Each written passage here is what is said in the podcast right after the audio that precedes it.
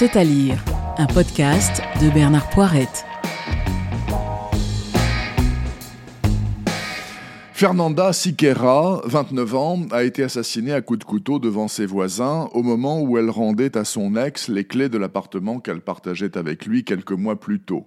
C'est dans le journal et dans le cas présent, ça se passe au Brésil, pays à la devise pourtant prometteuse, ordre et progrès, il y a de la marge. À Sao Paulo, la patronne d'un grand cabinet d'avocats veut faire un livre de cette hécatombe silencieuse. Nous allons parler du massacre autorisé des femmes, dit-elle. Dix mille cas de féminicide dans les tribunaux, non résolus. Pour suivre des procès de tueurs de femmes, elle dépêche ses avocates dans tout le pays.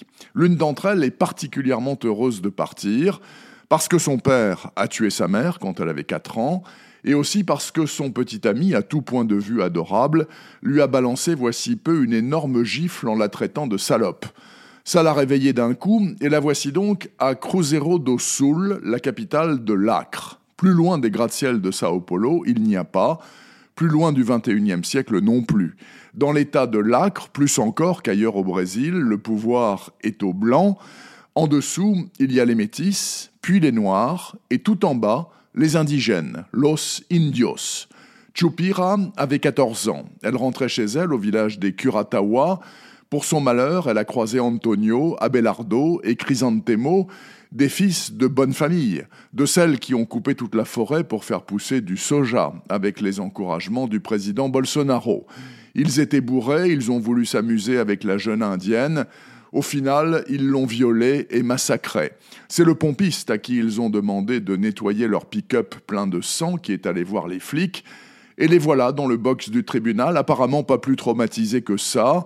Ils savent qu'ils peuvent s'en tirer à bon compte. Ça marche comme ça dans l'Acre. L'avocate générale, Carla Penteado, ne l'entend absolument pas de cette oreille. Elle compte bien faire coffrer les trois assassins et pour longtemps. Sa consoeur de Sao Paulo, Erita, la directrice du journal local, sont partantes pour lui filer un coup de main à leurs risques et périls.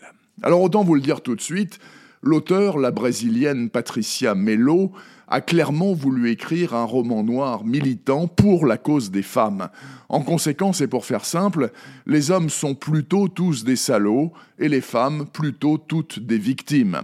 Ça peut énerver le lecteur rationnel hexagonal dont je fais partie. Et pourtant, miracle, ce n'est pas le cas.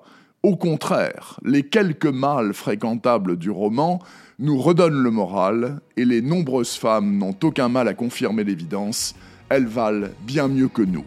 Celle qu'on tue de Patricia Mello est parue aux éditions Bûcher-Chastel. Retrouvez le podcast C'est à lire avec Bernard Poirette sur toutes les plateformes de téléchargement. Suivez toute l'actualité du podcast C'est à lire sur les pages Facebook et Twitter de Bernard Poirette.